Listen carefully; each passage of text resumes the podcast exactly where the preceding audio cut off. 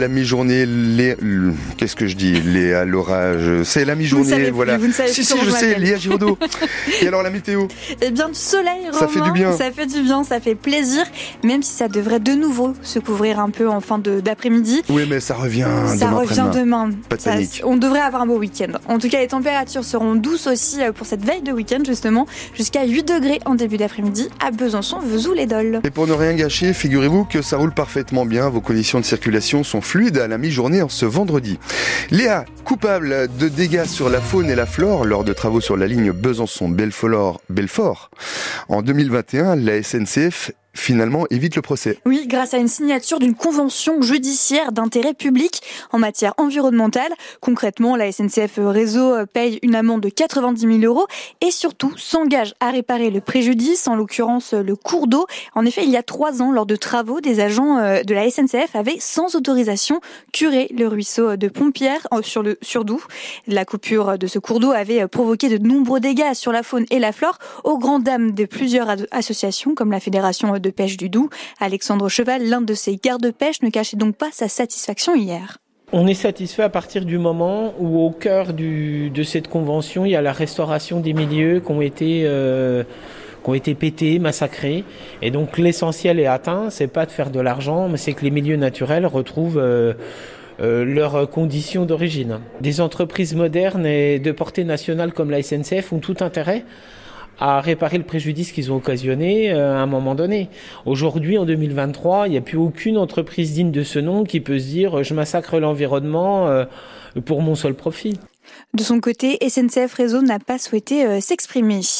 Un menu de Noël au goût d'inflation. Le champagne et le foie gras, notamment, n'ont plus la cote. Et pour cause, le panier de Noël France Bleu, en partenariat avec le cabinet Nielsen IQ, a augmenté de 22 euros en un an, à un peu plus de euh, 144 euros pour un repas pour 6 personnes. Des détails à retrouver sur francebleu.fr, mais aussi dans quelques instants dans Ma France avec Wendy Bouchard. Le SMIC, lui, va augmenter de 1,13% au 1er janvier 2024, c'est-à-dire à euh, 15,62 euros 62 pardon, net par mois. Chaque début d'année, le SMIC bénéficie euh, d'une revalorisation automatique. Et ce midi, une question, Léa. Euh, Dr Jekyll ou Mr Hyde, en d'autres termes, Dr Nicolas ou Mr Zepeda? Oui, aux assises de Vesoul hier, la personnalité du Chilien a été euh, passée au crible par trois experts psychologues et psychiatres, décrits euh, tour à tour comme manipulateur, menteur, dépourvu d'empathie, mais aussi comme un homme ordinaire et ancien euh, timide. Nicolas Zepeda a également pris la parole pour répondre à ce portrait avant de s'écrouler en larmes à l'évocation d'une agression subie en prison. L'audience est suspendue jusqu'à lundi euh, 9h15. Résumé de ces deux premières semaines de procès à retrouver sur francebleu.fr Besançon. Emmanuel Macron assure que la France continue d'œuvrer sans relâche pour libérer tous les otages à Gaza et d'y partager le choc et la peine de la famille d'Elia Toledano.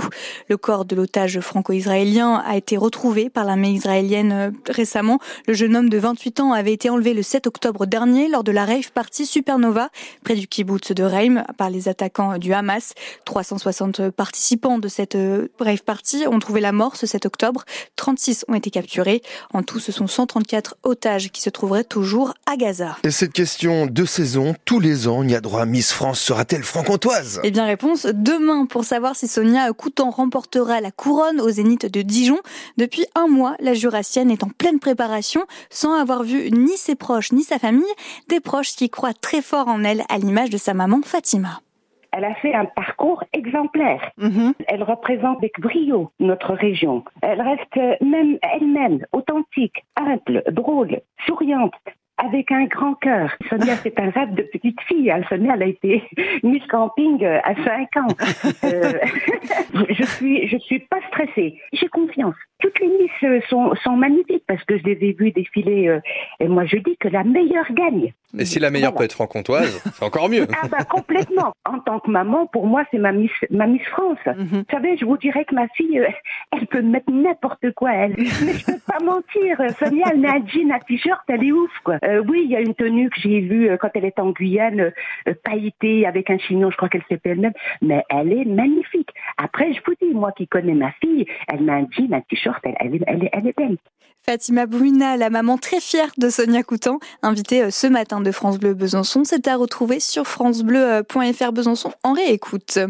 Elle n'a pas décroché de couronne, mais une médaille d'or. Justine Brézabouchet a remporté le sprint dame hier en Suisse lors de la troisième manche de la saison de Coupe du Monde de biathlon.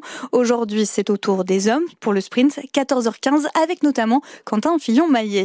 Et puis ce soir, l'équipe de France féminine de handball jouera en demi-finale face à la Suède. Coup d'envoi à 21h au Danemark. C'est la cinquième demi-finale internationale consécutive pour les Bleus, championnes olympiques en titre.